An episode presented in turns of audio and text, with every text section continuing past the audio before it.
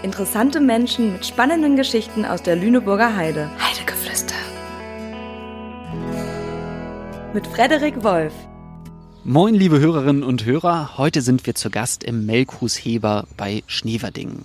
Ich bin heute ehrlich gesagt ziemlich aufgeregt, denn wir haben royalen Besuch bei Heidegeflüster. Der lila Teppich ist ausgerollt. Ich begrüße ganz herzlich Ihre Majestät, die Heidekönigin aus Schneverdingen, Johanna Stuhlmacher. Moin. Moin. Johanna, wir haben abgemacht, wir duzen uns vor dem Interview. Das finde ich total charmant. Du bist auch eher der Dudes-Typ, oder? Ja. So wie ich dich kennengelernt Fall. habe vorher. Ja. Du hast dich heute für uns in das offizielle Gewand der Heidekönigin geschmissen. Sieht echt pompös aus. Könntest du für unsere Hörerinnen und Hörer mal beschreiben, wie so ein Heidekönigin-Gewand aussieht? Ja, erstmal Dankeschön. Ähm, ja, das Gewand der Heidekönigin besteht aus einem weißen Kleid. Das ist ein Hochzeitskleid, was sich jede neue Heidekönigin selber aussuchen darf, mhm. ganz nach ihrem Geschmack. Dazu gehört der purpurfarbene Samtumhang. Mhm. Dann die Heidekrone, die natürlich jedes Jahr auch für jede Heidekönigin neu gebunden wird aus frischer, blühender Heide. Und jede Heidekönigin bekommt einen Siegelring der Stadt Schneverdingen, in dem dann ihr Name und das Jahr der Krönung eingraviert wird. Wow. Besonders pompös ist natürlich die, ähm, die Krone. Das sind ja echte Heideblüten. Wie wird die frisch gehalten?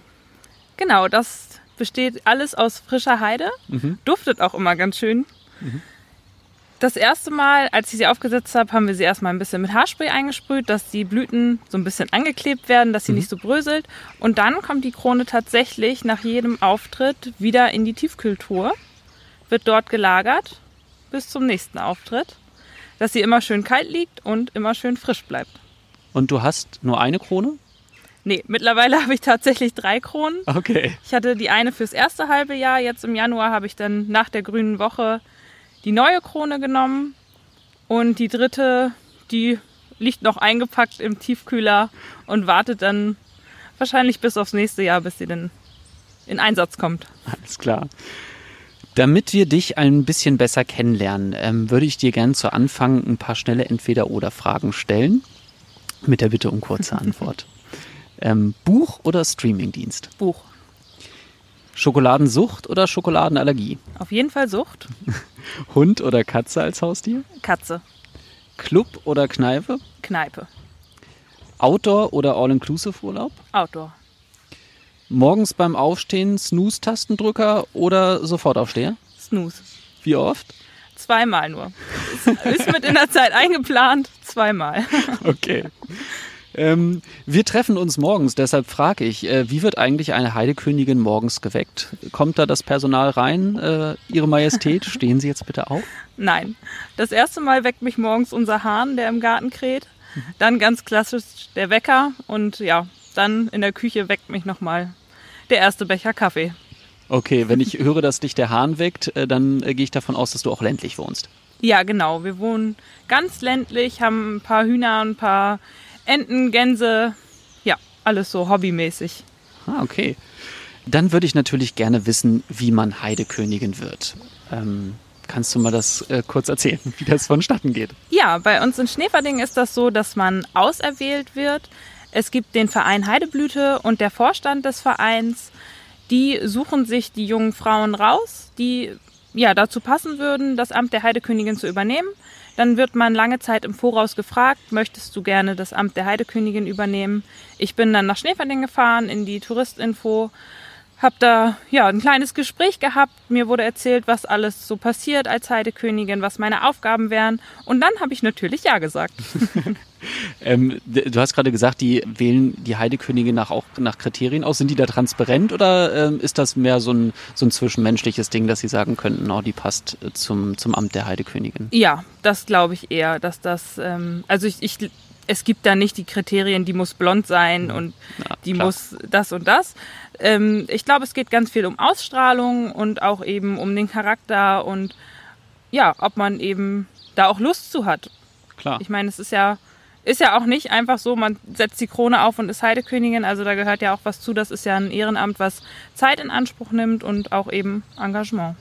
Ja, da leitest du äh, hervorragend über. Was sind denn so die Aufgaben einer Heidekönigin?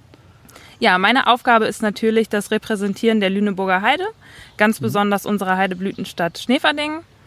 natürlich als Tourismusregion, also auf verschiedenen Veranstaltungen, auf Messen, auf Festen, unterhalte ich mich mit den Leuten über die Lüneburger Heide und erzähle Interessierten immer wieder total gerne, wie schön es hier ist, dass man hier super toll Urlaub machen kann. Mhm. Ja.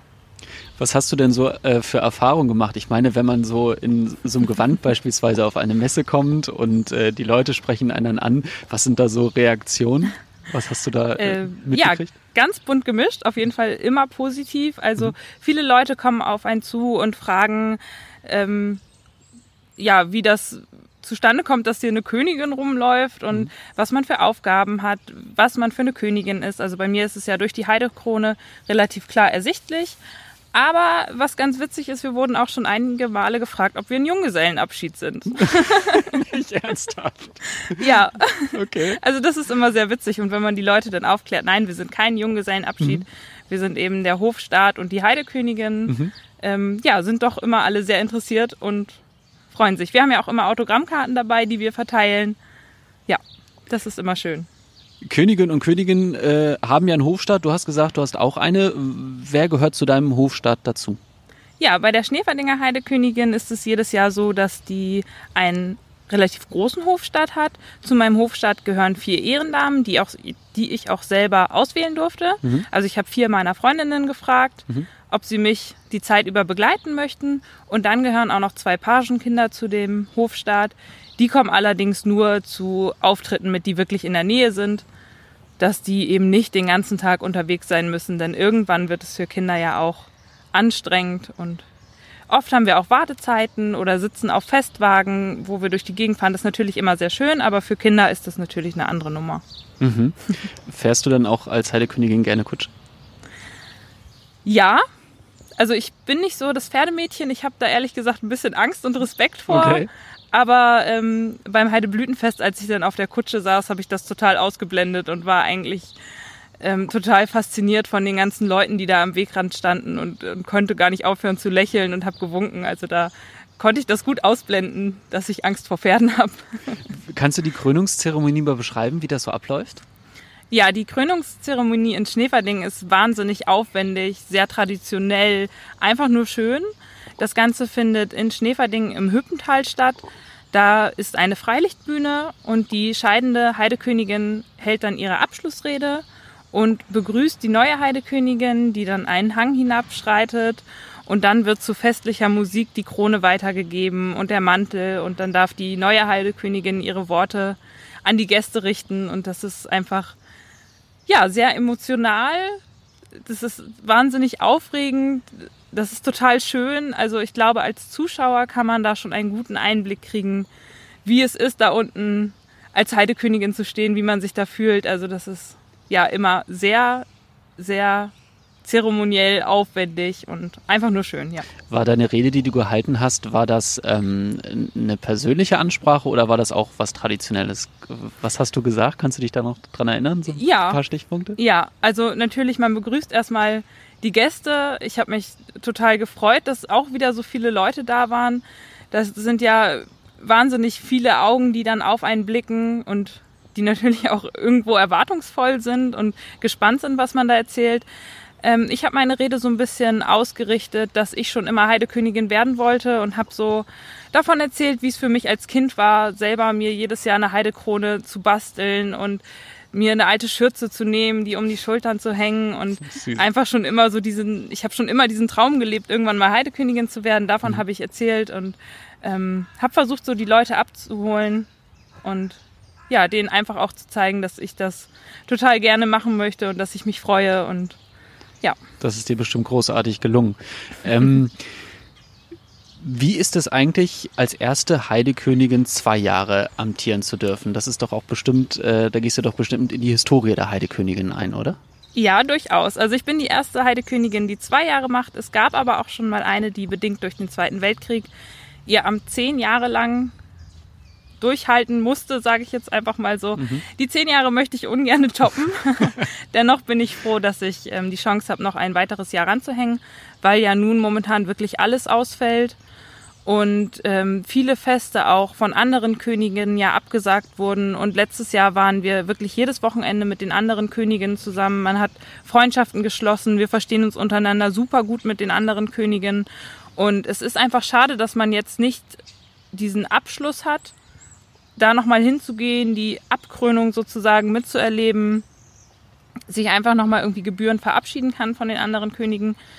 Und deswegen bin ich froh, dass das hoffentlich nächstes Jahr alles nachgeholt werden kann, dass wir uns alle nochmal treffen, dass wir uns auf verschiedenen Festen sehen mit den anderen Königinnen, dass wir zusammen feiern können, dass wir noch jede Menge Spaß haben werden. Ja, und ganz viel zusammen erleben können. Und da hast du was angesprochen, denn äh, viele von unseren Hörerinnen und Hörern wissen vielleicht gar nicht, es gibt nicht nur eine Heidekönigin in der Heide. Nein, es gibt in der Heide tatsächlich ganz viele Heideköniginnen, zum Beispiel die Heidekönigin aus Ammelinghausen, die aus Wittorf, aus Westerweihe, aus Meißendorf. Ich hoffe, ich habe jetzt keine vergessen. Wenn, dann gehen Grüße, ganz ja, liebe Grüße ganz raus. Ganz liebe Grüße an alle anderen Heideköniginnen. okay. Ähm, was sagt eigentlich deine Familie zu deinem äh, royalen Engagement? Was haben die gesagt, als du Heidekönigin bist? Ist, ähm, sind sie angekommen? Ich bin stolz auf dich oder ja, meine Familie ähm, muss da ja schon seit Jahren mitleben, dass ich diesen Traum habe, Heidekönigin zu werden. Also die sind ja quasi schon lange darauf vorbereitet worden. Nein, die sind sehr stolz. Äh, die haben sich auch sehr für mich gefreut, dass ich gefragt wurde und dass ich dieses Amt übernehmen durfte. Ähm, die engagieren sich auch ganz viel. Also ich habe immer so einen kleinen Korb mit, wo meine Autogrammkarten und das alles drin ist. Da hat mein Papa mir ein Stecksystem gebastelt, dass das alles oh. so ordentlich aussieht und ähm, dass ich da eine Übersicht habe.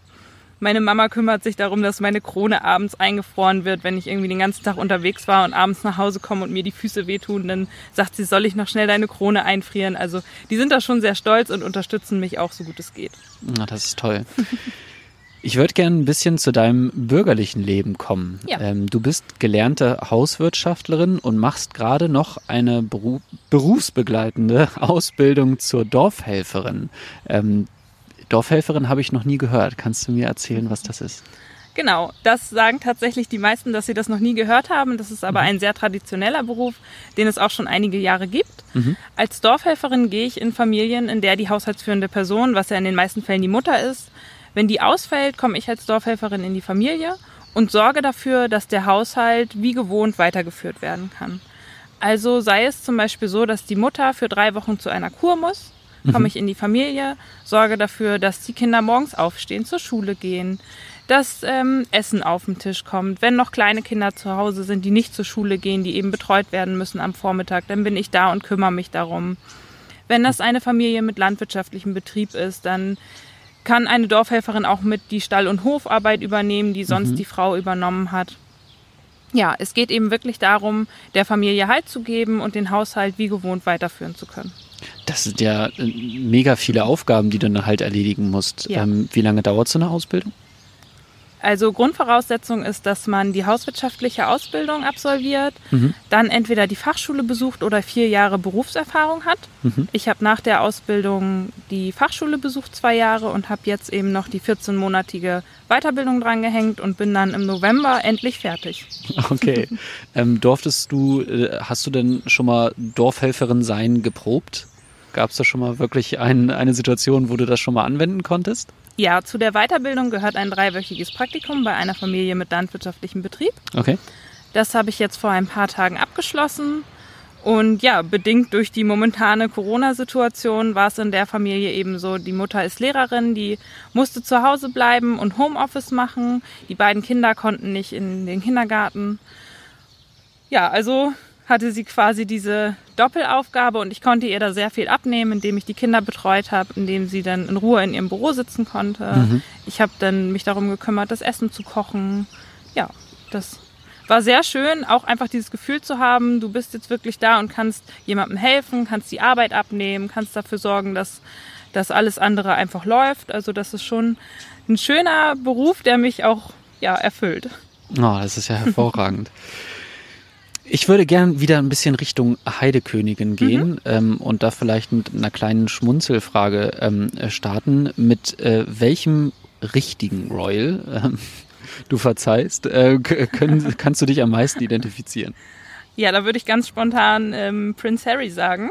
Ach, Prince Harry. Ja, der ist einfach Der macht so sein eigenes Ding, der lässt mhm. sich nicht allzu viel sagen. Ähm, ist nicht so dieser klassische Spießer, sage ich jetzt mal. Also ja, ich glaube, der passt ganz gut. Kommt das dann deinem Naturell vielleicht auch nah? Ja. Ja, okay. ja, ein bisschen schon. Okay, sehr sympathisch. Ähm, warum sollten die Menschen mal Urlaub in der Lüneburger Heide machen? Das ist doch eine tolle Frage an die Heidekönigin, oder? Ja, die Lüneburger Heide bietet einfach wahnsinnig viel. Also wir sind eine Region, die sehr vielseitig ist. Hier gibt es für jeden was zu entdecken, für jeden was zu erleben. Man kann den einen Tag seines Urlaubs total entspannt angehen lassen, indem man morgens eine Runde durchs Pietzmoor spaziert. Man kann sich danach auf die Kutsche setzen, sich den Wilseder Berg von dort super angucken und abends den Tag entspannt in der Therme ausklingen lassen. Und wenn man am nächsten Tag Lust hat auf Action, dann fährt man in den Heidepark, in den Serengeti-Park mhm. oder in irgendeinen anderen der sämtlichen Freizeitparks, die wir zu bieten haben. Also man kann hier einen sehr abwechslungsreichen Urlaub erleben. Du hattest in unserem Vorgespräch mal angedeutet, dass du ähm, auch eher, sage ich mal, naturbezogen bist. Mhm. Ähm, wo ist denn hier in der Lüneburger Heide so dein Lieblingsplatz, wo du, wo du am besten entspannen kannst und das, was du vielleicht auch unseren Hörerinnen und Hörern äh, mal empfehlen würdest, wo sie hin sollten? Ja, meine Lieblingsplätze sind auf jeden Fall in der Natur. Und hier im Melkhus bietet sich das natürlich an. Man hat die Natur pur, also die Vögel zwitschern. Und natürlich, man kann nebenbei noch einen Kaffee genießen, ein Stück leckeren Kuchen. Das ist. Es ist idyllisch hier. Sehr schön. Es ist ein wunderschöner Garten. Es ist eine, eine kleine grüne Holzhütte, die wirklich dazu einlädt, mal einzukehren. Ähm, ja, also wunderschön, wenn Sie mal hier in der Nähe von Schneverding sind, gerne ins Melkhus in Heber.